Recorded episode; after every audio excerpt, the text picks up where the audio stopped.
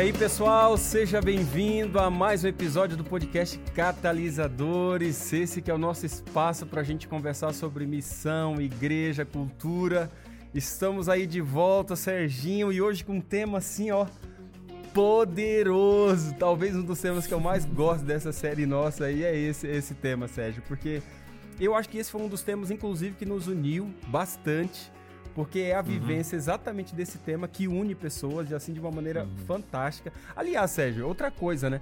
Eu tô aqui fazendo introdução, conversando, a gente tá aqui conversando já há um tempão. Cara, nós já estamos no sétimo episódio dessa série e a galera não sabe nem quem é você, onde você tá. Ó, gente, só para fazer a introdução, o Serginho nem aqui no Brasil está, ele está lá em Boston, ele é pastor lá. Serginho, afinal, já introduz um pouquinho aí, já conta um pouquinho dessa realidade, porque tem gente boiando. Quem é o Sérgio? Eu não encontro esse pastor aqui no Brasil, queria chamar aqui para pegar num culto de quarta-feira, eu não encontro ele. Agora, na era das lives, né, eu realmente estou fazendo cultos de quarta-feira para as igrejas no Brasil também. É, cara, eu eu cresci aqui nos Estados Unidos, vim aqui adolescente ainda, e mas nunca deixei as minhas raízes brasileiras, né?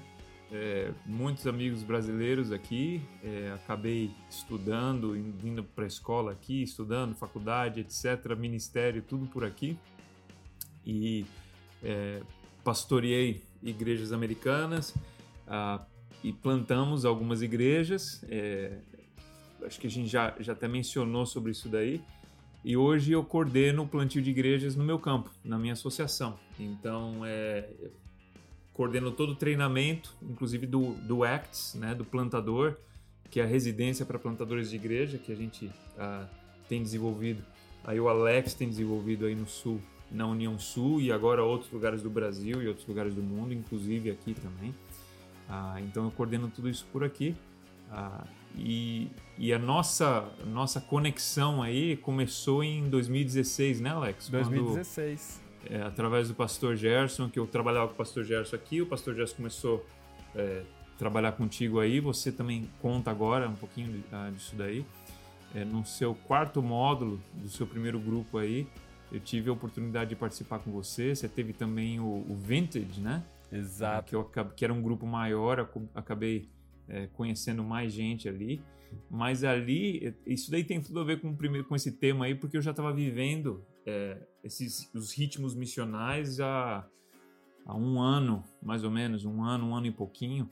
Então eu tinha assim acumulado algumas histórias que estavam bem fresquinhas ainda e eu cheguei aí no Brasil e despejei essas histórias em cima de vocês aí. Cara, isso ah, foi poderoso foi muito, foi muito bacana porque eu não sabia o poder das histórias, sabe? Eu não tinha compartilhado com ninguém ainda. Eu compartilhava com o meu grupo de DNA, né? É, que a gente vai falar o que, que é aqui, com as pessoas que eu prestava contas. Contas e com a, com a minha esposa. Não era, não era algo que eu pregava na igreja, mas quando eu contei essas histórias aí, eu vi o poder das histórias, né?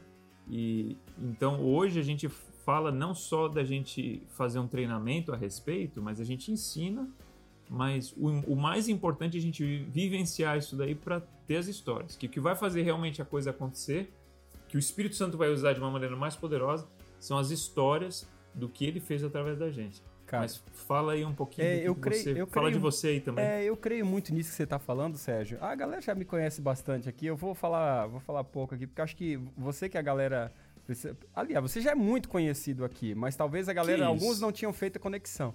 Mas, assim... O meu assim, tio é conhecido, o Padre Quevedo. Ó, não fala assim, senão a galera vai acreditar que você entorta a colher também, ô Serginho. Ô, oh, que isso, cara. não, o fato é o seguinte, eu, eu gosto disso, e quando realmente você chegou aqui, foi muito poderoso, porque você não estava falando apenas do que você sabia, você estava falando daquilo que você vivenciava. E talvez esse seja um dos maiores é, empecilhos para a gente ver um movimento acontecer, é que tem muita gente falando sobre muita coisa, mas vivencia muito, tem muito pouca história pessoal. Gente que fala muito das ilustrações dos outros, mas não tem próprias ilustrações para contar a respeito daquilo que Deus está movendo na sua própria vida. Então, esse processo do ACT, todo ele é baseado naquilo que a gente está vivendo e não naquilo que a gente sabe. E você sabe disso, a gente, a gente tem conversado isso tantas e tantas vezes. Essas são realidades que acontecem conosco e a gente chama outros para começarem a vivenciar. Você já percebeu que nós estamos aqui em sete episódios e até agora a gente não falou de seleção de grupo base ainda? Por quê? Porque tudo que a gente está falando agora depende de o plantador ter. Você precisa ter uma visão é, de que plantar igreja é, antes de tudo, um chamado para ser discípulo. Você precisa uhum. entender de que você precisa ter um modo de vida missional, ou seja, de alguém que é enviado em missão. Você precisa ter um modo de vida encarnacional, que é enviado para viver, entrar na vida das pessoas. E você precisa agora vivenciar os ritmos missionais de Cristo, que uhum. é o uhum. que a gente vai conversar hoje. Ou seja, Sérgio, o que, que a gente está falando aqui? Amigo, antes de pensar em querer fazer alguma coisa, seja, tenha histórias. Na hora que você fala assim, pô, eu vim aqui pro Brasil e eu despejei histórias. Na verdade, você despejou quem você é, você despejou a sua vida. E o que conta no fringir dos ovos é a vida, a experiência. E quando você tem fundamento, conteúdo com experiência, amigo, aí, meu amigo, aí você, aí você arrebenta a boca do balão, entendeu? Porque, cara, porque isso, isso é o que a gente mais precisa. Exatamente, cara. Não, eu creio nisso daí e eu não vejo isso como algo extraordinário porque é algo tão simples, né? Eu, eu acho que Deus, na sua misericórdia, ele pensou assim: como que a gente pode simplificar a essência de quem nós somos, né? Então veio Jesus viver não como uma pessoa rica, mas como uma pessoa pobre, que não tinha nem onde encostar a cabeça, né? Não era isso que ele falava, não tenho nem onde reclinar minha cabeça. E eu acho que realmente para mostrar que qualquer pessoa está qualificada para seguir os passos de Jesus. Exato. Você não precisa ter dinheiro, você não precisa ter formação, na verdade, as pessoas que ele chamou eram pessoas ignorantes, muitos eram ignorantes, é, não, não necessariamente tinham ah, nem, até, não tinham nem controle do próprio temperamento, se você for olhar. Então, assim, realmente é uma questão da gente pegar e falar assim, não, eu quero, eu quero isso. Senhor, me ajuda, eis-me aqui, envia-me a mim. Então, é, ele pega desses esses ritmos básicos para a gente imitar. E são, são ritmos assim diários, semanais que ele tinha, que é, é, bem fácil da gente identificar, a gente vai, vai falar sobre isso daqui agora, Sim. e que, é, que, que ele fazia, que ele vivenciava aquilo lá todos os dias, e ele falou para os discípulos: agora vão vocês e façam isso daí também. Sim. Da mesma maneira que eu fui enviado, eu também agora envio vocês. Esse agora vão vocês. Igualzinho, me imita. Né? É, isso é legal. Então, para a gente fazer discípulo, para a gente fazer discípulo de verdade, existe o elemento sim da imitação de Cristo, mas tem o elemento da imitação da gente também. Não tenha né? dúvida. Né? Quando Paulo falava, sejam imitadores de mim, meus imitadores. Por quê? Porque eu sou imitador dele. Então é muito difícil a gente só falar de ideias abstratas sem a gente estar tá vivendo algo que é tangível que as pessoas possam olhar e imitar. Entendeu? É, e acho que é, é um pouquinho disso daí que a gente vai estar tá falando Sim, hoje. Eu acho isso muito legal, porque assim, tem, tem vários caras que a gente pode dar de referência que, que escreveram sobre isso aí. Você tem o, o você tem o Dave Ferguson, você tem o Michael Frost com, com aquele livro Surprise the World, que talvez é, uhum. o, é o melhor livro para falar aqui, sobre ó, isso aí. De, e se você está com o livro aí na mão aí, se você, é. se você, se você não tem esse livro, no Amazon é facinho de ter aí. Se você não sabe inglês aí, meu amigão, vai orando aí para você Não tem o que fazer, cara. Eu vou falar o quê se você não sabe inglês? Vai orando pelo dom de língua. É, não tenho que fazer. Nem. nem... É, pode. Também pode pedir é. isso aí. Mas o fato é o seguinte. Ó, oh, mas um parêntese só, Alex.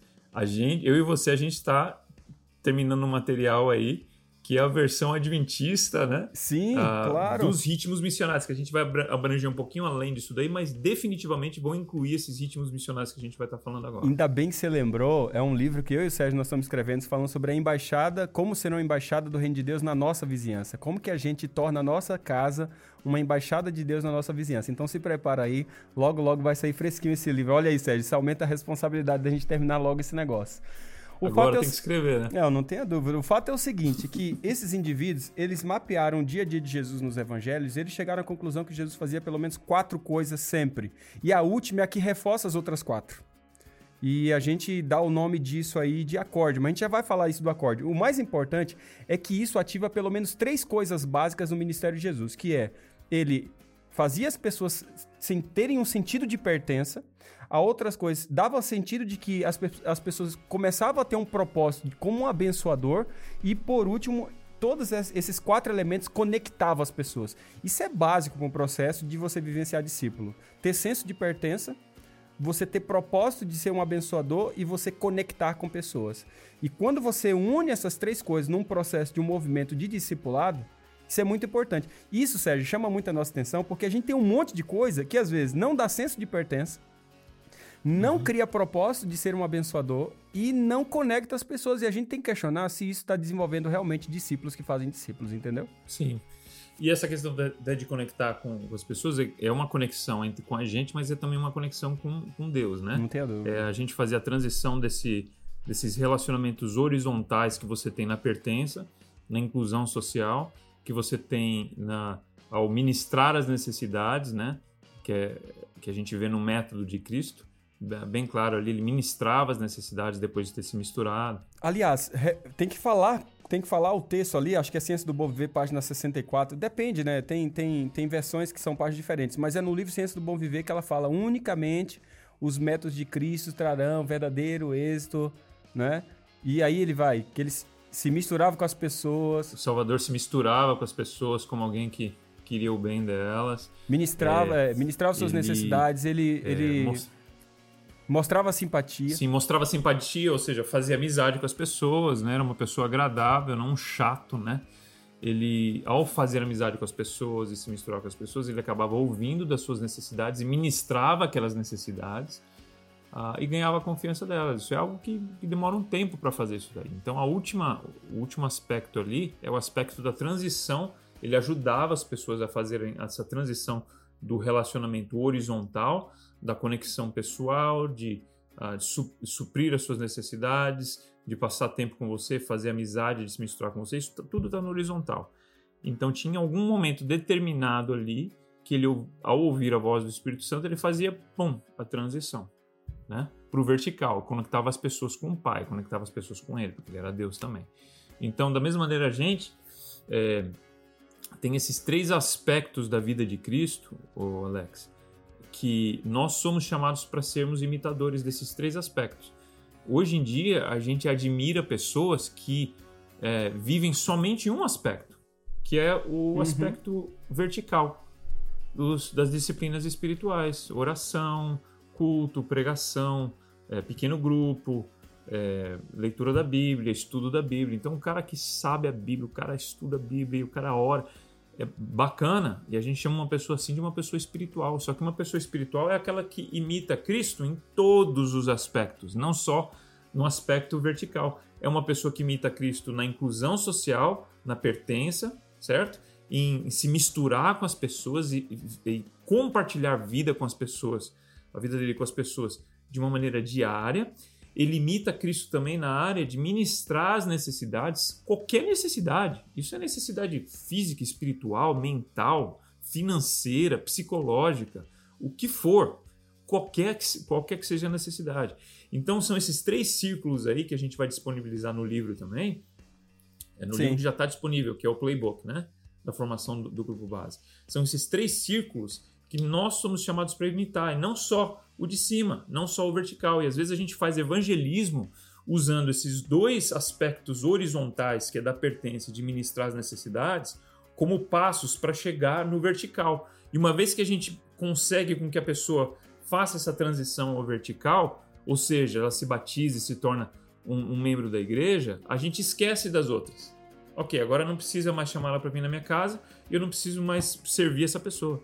Não, Agora a gente está ensinando essa pessoa a viver os três aspectos, porque os três são importantes. Eu gosto disso, até tem um, um cara que eu discipulei, cara super fera, professor da Universidade Federal aqui.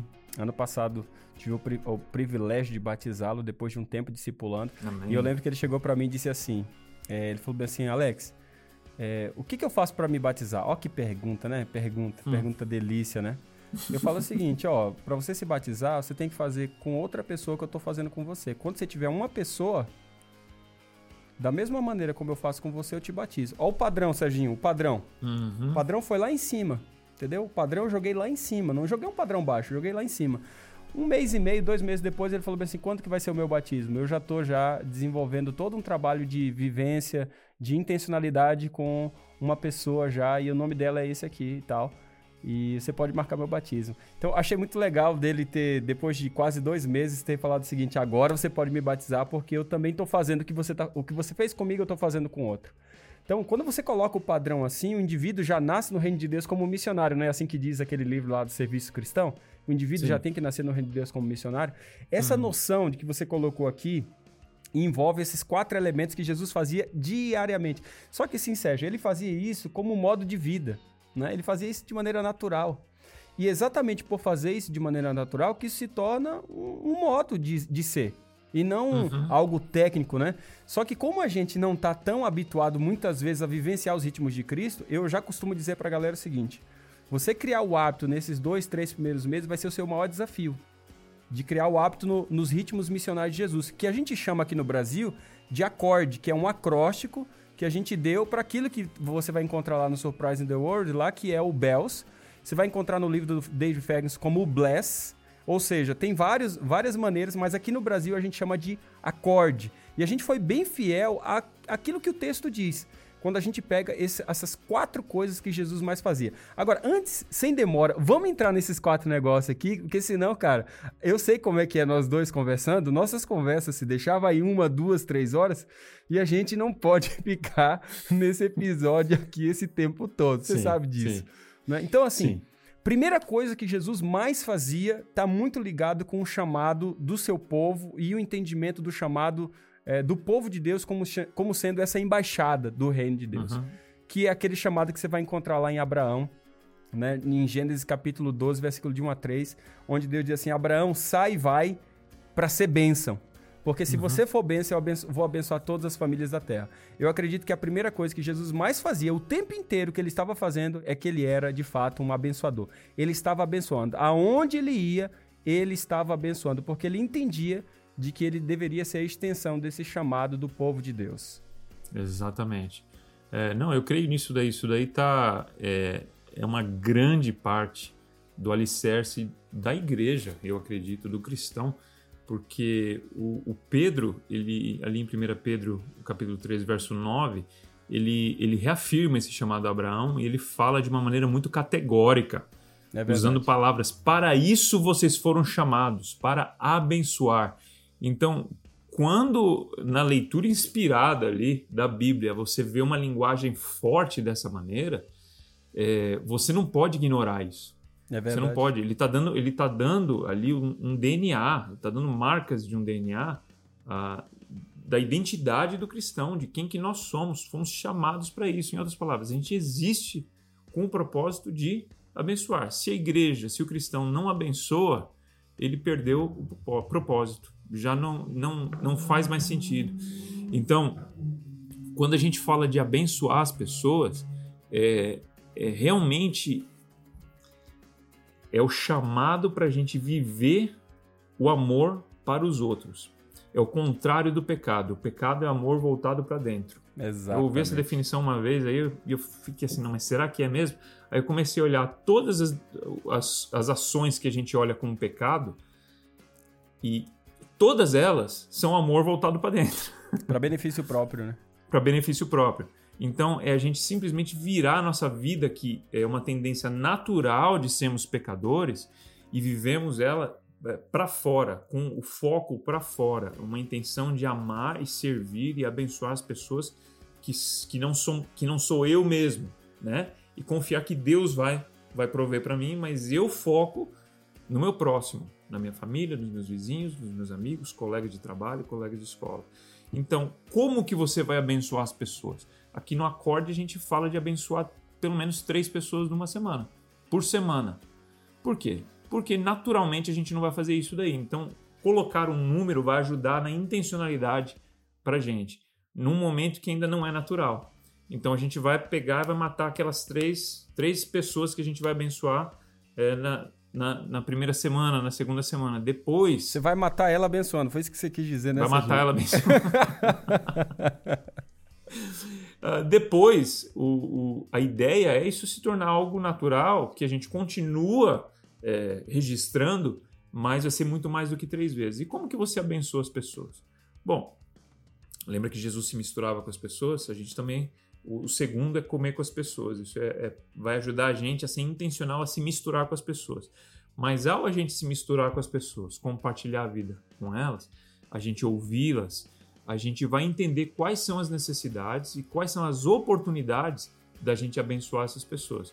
Isso pode ser de várias maneiras, pode ser generosidade, ajuda, presença, palavras de afirmação, amizade, é, o que for, o que a pessoa estiver precisando. Às vezes é comida, às vezes você comer com a pessoa, você já está abençoando. Mas a gente, não, a gente quer manter esses números separados para realmente haver uma intencionalidade. Eu creio nisso. Quando você cita aquele texto lá de, de 1 Pedro capítulo 3, versículo 9, que ele diz assim, não retribuindo mal por mal ou injúria por injúria, antes ao contrário, abençoando, porque para isso fosse chamados. Aí o texto termina assim, para receber bênção como herança. Pô, bênção como herança? Abraão. É Abraão, pô. Não tem como Sim. você dissociar bênção. Assim, ó, lembre-se que o chamado seu é para ser uma bênção. E eu acho interessante porque o início do texto lá, lá diz assim: sai e vai para ser bênção. A palavra sai e vai do hebraico é a palavra ler lerá, que quer dizer sai para você mesmo. Pô, se você lê o texto, não faz sentido, Serginho. Sai para você mesmo, não faz sentido. É que o que Deus está dizendo é o seguinte: Abraão, o que eu estou falando para você é o seguinte. Não é uma tarefa que eu estou te dando não é um trabalho que eu estou te dando. O que eu estou te dando é para você, é para definir quem você é. Não é uma hum. tarefa apenas. É para definir quem você é. Ser um abençoador não é uma tarefa. Abençoar não é uma tarefa. Embora o acorde comece com esse desafio para você começar a criar o ritmo, no fundo, no fundo, isso é para demonstrar qual é a sua identidade. Você foi chamado para isso. Isso é quem é você. Você é um abençoador. E quando a gente olha o ministério de Jesus Cristo, o tempo inteiro ele está abençoando. E tem um ponto legal aqui, porque assim, quando você começa a abençoar, Sérgio, as pessoas, você imagina, você vai lá, corta grama, agora teve um, você estava falando que teve um tornado aí na sua região. Imagina que agora você vai ajudar um monte de gente e você abençoa um monte de pessoas. Sabe o que você cria nas, nas pessoas? Você cria um monte de pergunta nelas. Porque quando você abençoa, as pessoas ficam pensando, pô, quem é esse cara? Por que, que ele trouxe comida? Por que, que ele está fazendo isso? Quem é essa pessoa? Ao você levantar um monte de perguntas nas pessoas, aí entra aquele texto que está lá, lá no versículo 15 do próprio capítulo Sim, 3 logo depois. de 1 Pedro, que diz o seguinte: olha, esteja preparado para responder a respeito da esperança que há em vocês. Ou seja, Sérgio, à medida que a gente abençoa, a gente levanta perguntas e aí a gente abre portas através das perguntas para a gente poder falar, testemunhar, proclamar.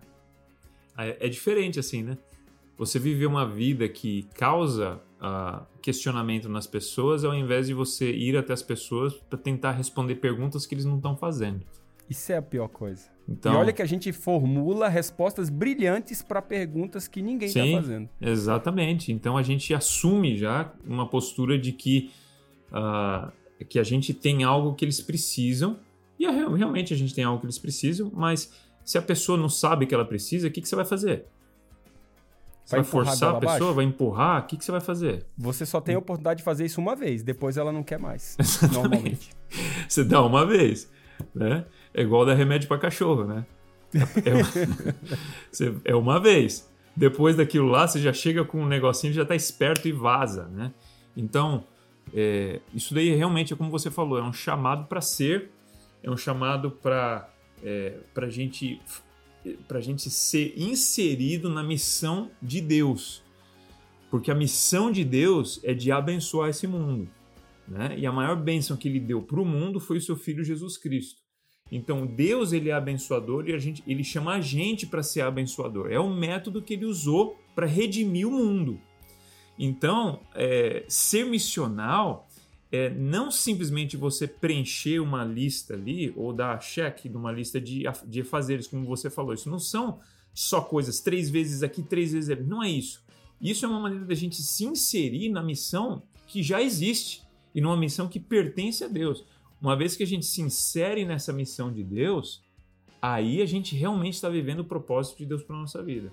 Então, não é só uma lista de afazeres. Agora a gente tem aí a segunda coisa do acorde, é o C, né? Sim. Que, ó, pode falar. O C. Cara, antes de entrar no C, tem uma coisa muito legal no abençoar aqui. Eu sei que esse episódio pode ficar um pouquinho mais longo aqui. Cara, mas ó, o acorde é um negócio assim que para nós é básico. Porque se você não avançar aqui no acorde, com certeza você vai ter muito problema no resto. Muito problema. Então, assim, eu gosto daquele texto, Sérgio, que lá de 2 Coríntios, capítulo 5. No, no texto de 2 Coríntios, capítulo 5, ele, ele tem um negócio muito bacana, porque ele diz o seguinte: olha, que Cristo nos reconciliou com Ele mesmo e Ele nos deu o ministério da reconciliação. Sim. Qual que é o ministério da reconciliação? É o ministério de ser bênção. Porque depois que ele te dá o ministério da reconciliação, diz o versículo 20 que ele te dá agora a palavra da reconciliação. Sérgio, à medida que você age com o ministério da reconciliação de ser bênção, assim como diz lá naquele texto de Colossenses capítulo 4, diz assim: ore para que Deus nos abra uma porta à palavra. Uhum para que possamos também responder a respeito também da esperança que é em nós. Então, quando você ministra a bênção, você está abrindo portas para que a palavra tenha acesso, porque as pessoas vão perguntar e você vai poder uhum. dizer. Então, olha como abençoar é tão importante. Às vezes a gente fica preocupado assim, pô, será que vai ter estudo bíblico? Serginho, se você abençoar, a palavra vai ser aberta porque as pessoas terão perguntas para fazer. Agora, se pessoas não têm tido interesse para estudar a Bíblia, ou se pessoas não estão perguntando, a gente tem que, se, a gente tem que fazer esse questionamento para nós mesmos. O que está acontecendo? Talvez uma das questões é que a gente está abençoando muito pouco. A gente não está se encarnando. Aí vem o segundo elemento, né? Porque quando você começa a abençoar, você começa como que é, aumentar o nível de intimidade. E talvez a intimidade ela tenha a sua maior força no segunda coisa que Jesus mais fazia, com as pessoas, que é comer. Ele entende de que comer é a melhor maneira de se conectar com as pessoas. Concordo. Jesus comia o tempo é? todo. É, ele comia o tempo todo. A gente vê principalmente o, o, o, livro de Lucas, o Evangelho de Lucas é o que deixa mais claro todas as vezes que Jesus ah, comia. Ou você vê ali nas páginas, vai virando as páginas, ou ele está indo comer com alguém, ou ele está voltando de comer com alguém, ou ele está comendo com alguém. É verdade. É, e ali na mesa você vê que ele realmente é, alcançava o coração das pessoas. Eu, eu acredito que a mesa, uma refeição, ou você está compartilhando o que for ali sobre a mesa, é um atalho para o coração, é um atalho para aquele relacionamento de amizade que talvez demoraria muito mais. A gente tem aí exemplos, né? Você, eu sei que você tem também, mas eu e a Raquel, minha esposa, a gente fez muitos amigos à mesa, sabe? Sentados ah, ali em volta da, da, nossa mesa, comendo, com vizinhos, com pessoas que não conhecem a Deus, pessoas que não, na verdade, não querem nada com Deus, mas ali, ao a gente compartilhar comida juntos, ah, uma conexão acontecia da primeira vez. Essa, cada vez que a gente fazia isso daí, continuava num ritmo de comer com essas pessoas e passar tempo com elas. Essa, essas afinidades esses vínculos iam ficando cada vez mais fortes. Até o ponto de, eu não sei se eu já mencionei aqui, de ao a gente sair dessa vizinhança, 10 meses, não, vai fazer um ano agora, 11 meses atrás, ah, teve choro e, e, ranger de dentes. Que coisa. teve né? muita tristeza porque a gente realmente deixou amigos próximos ali. E alguns a gente teve a oportunidade de compartilhar Cristo, outros não, tá?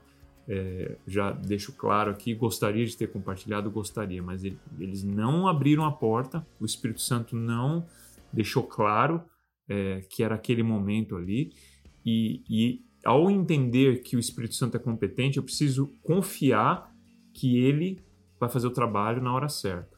Então, é, uma coisa que a gente deixou é o vínculo, é a amizade porque ao a gente atropelar o Espírito Santo, a gente pode até perder isso daí. Muitas vezes acontece, porque a gente, as pessoas veem quem que, quem que nós realmente somos. Ah, não é amigo. Ele só quer me levar para a igreja dele. Pior que é. Então, isso daí é igual a colher de, de remédio para o cachorro. Você dá uma vez. Você dá uma vez. Mas para segunda não tem. Né? É muito mais difícil.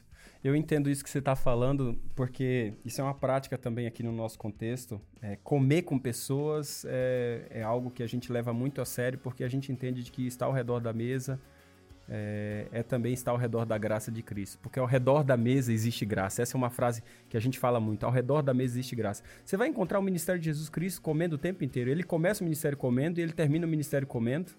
Né? Uhum. Sempre assim. Termina o ministério lá com um espetinho de peixe. Né? Comendo. E ele promete de que quando a gente estiver lá no céu com ele, eu não sei quem inventou essa, Sérgio, que a gente vai estar debaixo da árvore da vida, porque a Bíblia só fala que a gente vai estar ao redor da mesa. A não ser que a mesa esteja debaixo da árvore da vida. Pode só se for. ser, pode ser, mas é uma forçação tremenda essa, né? O fato é o seguinte, é que ao redor, ao redor, da mesa, quando a gente está ao redor da mesa, a gente tem um poder onde a intimidade. Porque assim, você, na brincadeira, você entuchou o cara de comida, a pessoa de comida. Amigo, depois que ela comeu, o coração tá aberto, a conversa, o diálogo acontece de maneira muito mais simples. Você pode entrar na intimidade muito mais facilmente. Jesus entendia de que comer tem essa conexão. A comida trazia igualdade, sabe, Sérgio? Comida traz essa questão de igualdade. E quando você senta à mesa com alguém, você na verdade está misturando não somente com, a, com o fato de você estar ali, você está se misturando com a reputação daquela pessoa. Sim. E não sim. era à toa porque Jesus era tão acusado porque ele comia com os pecadores, porque ao comer com esse tipo de gente era como se ele estivesse se assentando com aquele tipo de reputação. Sim. Quando você se senta com alguém, você anuncia que você aceita aquela pessoa.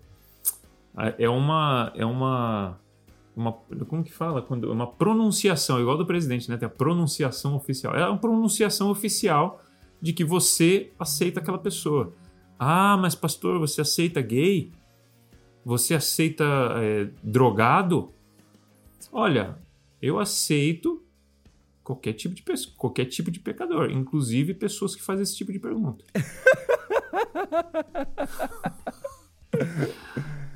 Só deixa claro o outro lado aí também, senão tem gente que vai escandalizar à toa aqui, Sérgio. Sim, sim, sim. Vou... Agora vem a explicação, né? Espero que não desligou. Tem gente que, quem sabe, já desligou desligue, ali o negócio. Não desligue. É, aceitar não quer dizer que você está condizendo, que você está concordando com os claro. pecados da pessoa. Jesus aceitava as pessoas do jeito que elas estavam e mesmo sem concordar com o estilo de vida delas, né? Então, aceitar é você aceitar a pessoa para o seu círculo de amizade, aceitar a pessoa para ela entrar na sua vida, né? Ou para você entrar na vida dela, você aceitar ele como um ser humano criado à imagem de Deus. A gente tem que começar. Todo mundo é pecador, certo? Mas a gente tem uma oportunidade da gente olhar para a pessoa como pecador, mas de uma maneira secundária. E de uma maneira primária, a gente olhar para as pessoas como é, criaturas feitas à imagem de Deus. Porque quando você olha e você vê que a pessoa ela é feita à imagem de Deus e essa é a primeira coisa que vem na sua mente, isso vai, vai ditar a maneira que você trata essa claro. pessoa. Isso vai ditar a maneira que você conversa com essa pessoa. Agora, se a primeira coisa que você tem na sua mente é que aquela pessoa é uma pecadora, isso também vai ditar o seu comportamento Entendo. com aquela pessoa. Então, a gente não está negando que as pessoas são pecadoras mas a gente coloca isso como um, num plano secundário, em um plano primário. É uma pessoa que ela, que ela foi criada à imagem de Deus. E a gente vê que Jesus, ela, Jesus tratava as pessoas dessa maneira. As pessoas precisavam de um redentor, de um salvador, porque elas eram pecadoras? Sim. Mas o prim, primeiro encontro ali com Cristo era um olhar de um olhar de amor com aquela pessoa que tinha acabado de pegar. É a primeira Onde estão aqueles que te condenaram? Eu também não te condeno. O vai, não peques mais vem em segundo. Sim, a gente não está escondendo, a gente não está rejeitando aquilo, mas olha o que vem primeiro. Eu também não te condeno. Então, a maneira que Jesus tratava as pessoas era, em primeiro lugar, como pessoas que foram criadas à imagem de Deus. Então, isso daí muda a maneira que a gente trata as pessoas. Eu nem sei por que eu comecei nesse assunto aqui, mas me endireita aí, ô Alex. Cara, você começou com isso? É, você começou com isso porque, assim, nós somos chamados prioritariamente a não comer na nossa panelinha. Isso. Só de crente, isso. entendeu? nós somos chamados para começar a se relacionar e comer com as pessoas que não são do nosso meio comum. Sim. E quando a gente se relaciona com os nossos amigos do trabalho, lazer, escola, vizinhos, com esse olhar, e nós estamos abençoando essas pessoas, nós estamos sendo imitadores de Cristo porque era exatamente isso que ele fazia. Ah, sim, porque a, me a mesa mostra aceitação. A mesa mostra aceitação e a mesa mostra conexão.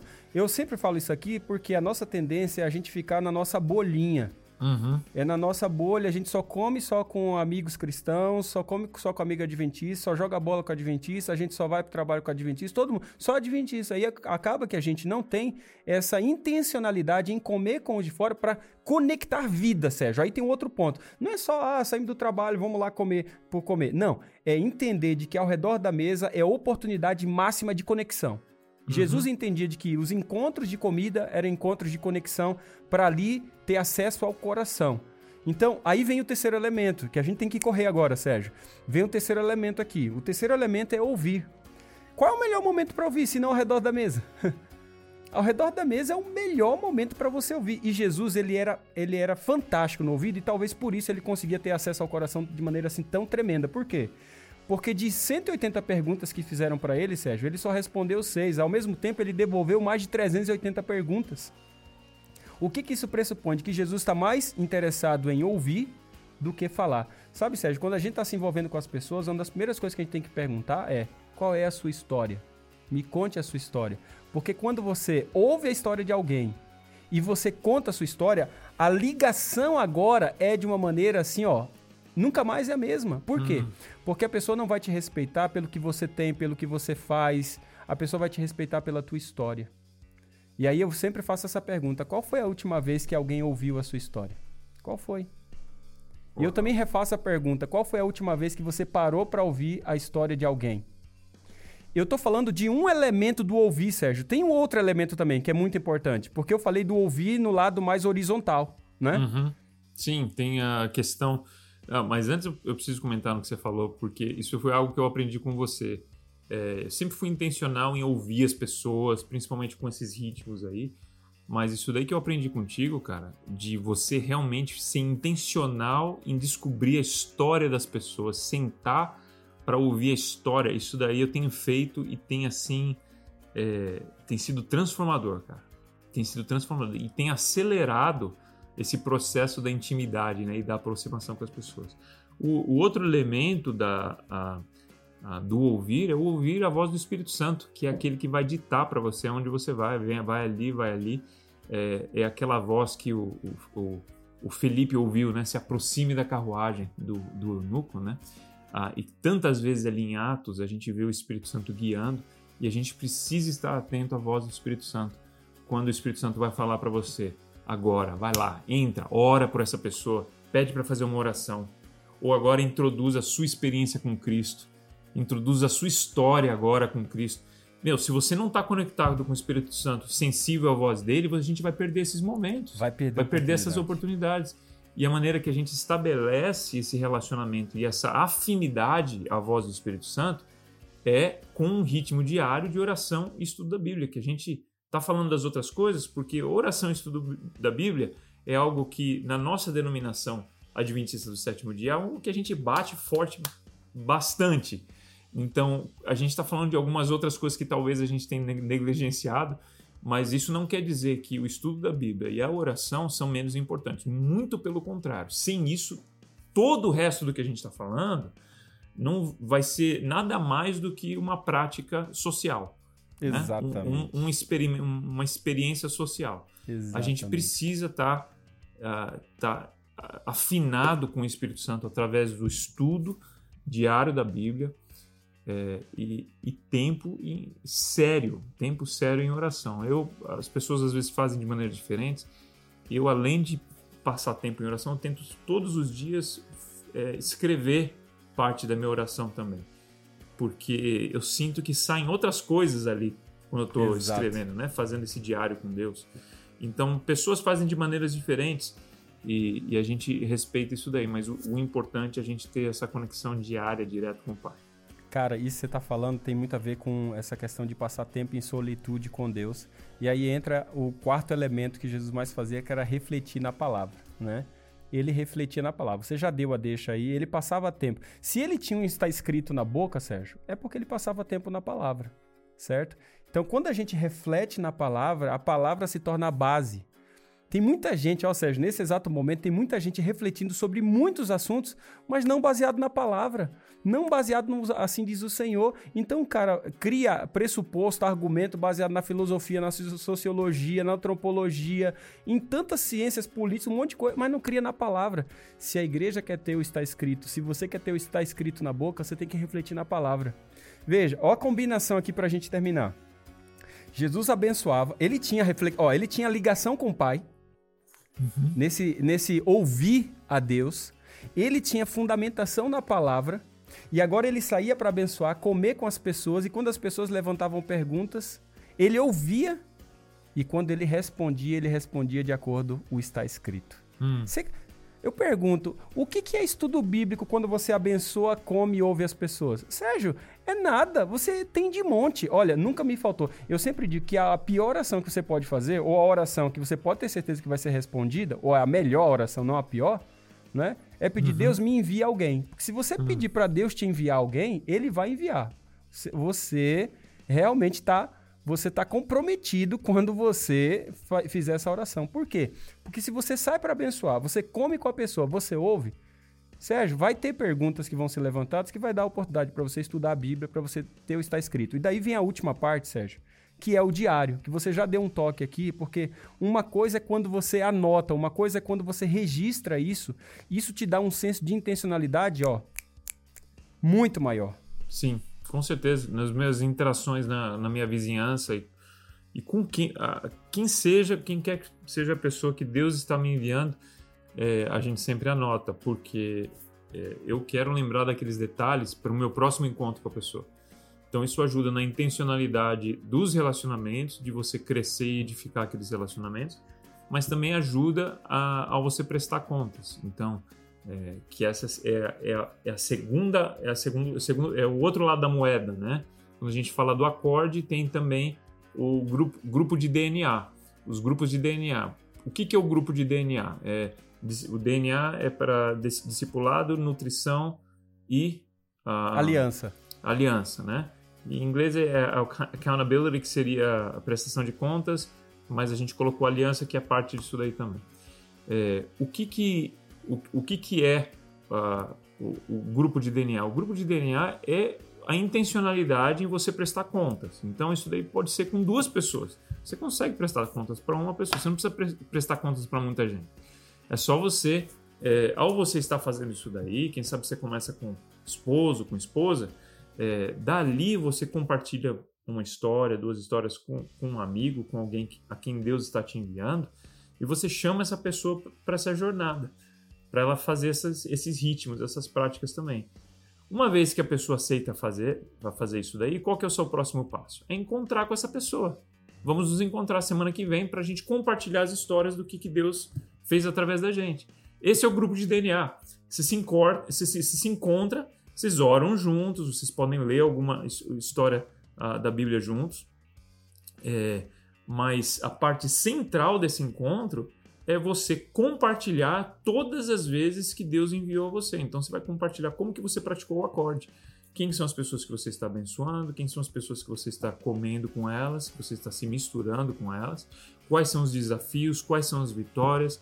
Quais são as dificuldades? Não estou conseguindo e um ajuda o outro. Então esse grupo pode ser até de, de três, quatro, cinco pessoas, mas se, se, começar a crescer, o ideal é você é, multiplicar isso daí uh, e o fato de você não precisar fazer uma palestra, ou você ensinar, ou dar um estudo, mantém isso daí bem simples e fácil, tá? Claro. O próprio fato de você abrir a Bíblia ali, estudar alguma coisa, é, não precisa ser preparado isso daí, é só uma reflexão que você vai fazer. Vocês vão orar por essas pessoas juntos, é algo natural. E vocês vão compartilhar e prestar uh, contas daquilo que vocês fizeram, e vocês vão fazer uma aliança para a, dali até a, o próximo encontro de vocês, vocês vivenciarem isso daí de uma maneira poderosa através do poder do Espírito Santo. Então, é, esse é o grupo de DNA, que é o outro lado da, mo da moeda que a gente sempre diz que o, o, acorde não vai funcionar sem os grupos de DNA. Sem prestação de contas, a vida missional da gente, ela ó, vai pro buraco. Não tenha porque dúvida. Porque não é natural isso daí da gente. Não é natural a gente fazer sozinho e no anonimato a gente se perde. Sempre se perde. Então, eu costumo fazer aqui, Sérgio, pra gente terminar esse episódio, eu costumo fazer assim. sempre junto das reuniões do grupo base, a gente tira os primeiros 20 minutos para acontecer o encontro do DNA. E aí a gente junta duas, três pessoas em grupos menores e esse é o momento que a galera vibra. Por quê? Porque é o momento que você vai compartilhar a sua experiência da semana. E não é nada de pedido de oração que a gente está acostumado com o de quarta-feira. Tem nada a ver. É baseado naquilo que a gente vivenciou dos ritmos missionários, do acorde. Bem, o que a gente está falando para você aqui é uma coisa muito simples. É para você. A gente deu para você o que, que era os ritmos de Jesus Cristo. Se você quiser ser imitador dele, faz o que ele fazia. Ele fazia isso. Ele abençoava, ele comia com pessoas, ele ouvia as pessoas e ele, ele refletia na palavra e depois ele dizia: segue-me. A maneira da gente criar intencionalidade nisso é com um diário, é anotando. Então, eu recomendo muito fazer um diário. Isso ajuda muito, até porque, Sérgio, depois quando você volta e lê aquelas orações, volta e lê aqueles compromissos, isso fortalece sua vida espiritual assim, de uma maneira tremenda. Agora, um aviso sobre isso aqui, que fique claro isso aqui, né, Sérgio? Um não é aviso. é programa. Por favor, não me faça isso aqui o próximo programa da semana que vem na sua igreja. Pô, vamos lançar isso no atacado. Cara, isso aqui não é para isso. Isso aqui é para ser vivido, para você ter as suas próprias histórias e depois você escolhe uma, duas, três, quatro, cinco pessoas para você começar isso. É por isso que a gente, antes de você selecionar o grupo base, que é o tema do próximo episódio que a gente vai começar a falar, como que você seleciona o grupo base, o que, que você leva em consideração, primeiro vive isso, cara. Primeiro vive o acorde, primeiro tenha uma vida encarnacional, missional, entenda por que, que Deus está te chamando para plantar uma igreja, entenda o que, que é ser igreja, entenda o que, que é discipulado, discípulos que fazem discípulos, e agora aperta o cinto realmente para transmitir isso para o teu grupo base, selecionar o teu grupo base, mas com esses valores já muito claros na sua vida.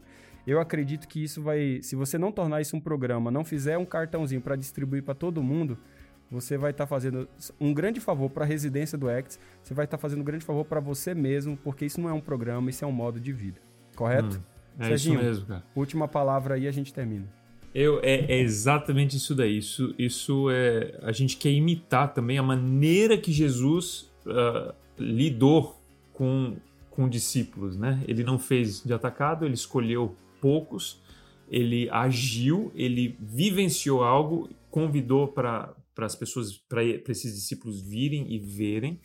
Então a gente, da mesma maneira, a gente começa é, vivenciando isso daí com poucas pessoas ah, e a gente se duplica nessas pessoas. Essa é a ideia. Agora, é, entenda que a gente não está querendo engessar os métodos de Cristo aqui para você fazer do nosso jeito. Se você é, for adaptar isso daí de uma maneira mais simples, que faz sentido no seu contexto, por favor, faça. Né? Não fala, não, tem que ser exatamente. Não, se você está fazendo os ritmos de Cristo, chama de acorde, chama de durma, chama de disperse, sei lá, se vire. A gente achou esse acróstico que ele fica mais simples para a gente ver os ritmos de Cristo. E o próprio grupo de DNA, como o Alex falou, se der para você fazer isso daí dentro de um pequeno grupo ou dentro da reunião de grupo base, e porque os, o, as pessoas já são ocupadas e você não quer adicionar mais uma data para elas se encontrarem durante a semana, separe um momento ali para você se dividir em grupos menores, porque se você tem grupos menores, todos vão poder compartilhar. Se tem um grupo de 10, imagina todo mundo compartilhando as histórias que eles vivenciaram, vai demorar muito. Então, grupos de 3, de 2, de 3, e façam isso daí. Você, você encaixa dentro dos ritmos que você já tem. Ah, mas o importante, a ideia principal, como o Alex falou, é, esses valores aqui são para você, é para mim, é para mim. E antes de eu compartilhar isso daí com uma pessoa, que é isso que eu vou fazer, compartilhar com uma, não com 30, eu tenho que ter as minhas histórias, eu tenho que estar tá vivenciando. E a partir do momento que eu, vive, que eu decidi compartilhar isso daí com uma pessoa, aquela pessoa vai ser o meu grupo de DNA, eu continuo vivenciando isso daí porque eu presto contas para ele e presto, contas para Deus. Isso é um compromisso sério, não só com as pessoas, mas é, é, o, é o nosso gancho para ficar ali a, realmente é, preso, né? Preso de uma maneira positiva, mas de uma maneira, é, mas eu digo, é, como se diz, Alex? Para você, é, para você criar a ligação, a aliança, a ligação você com a missão de Cristo. É, é exatamente. Cara, eu acho que o que vale agora é você praticar, é você fazer, entendeu? Esse episódio de, de longe foi o mais longo de todo o podcast Catalisadores, mas não deveria ser outro senão esse. Uhum. Não deveria ser outro senão esse. Então, fica aí. Se isso aqui fez sentido para você, cara, compartilha. compartilha com outras pessoas.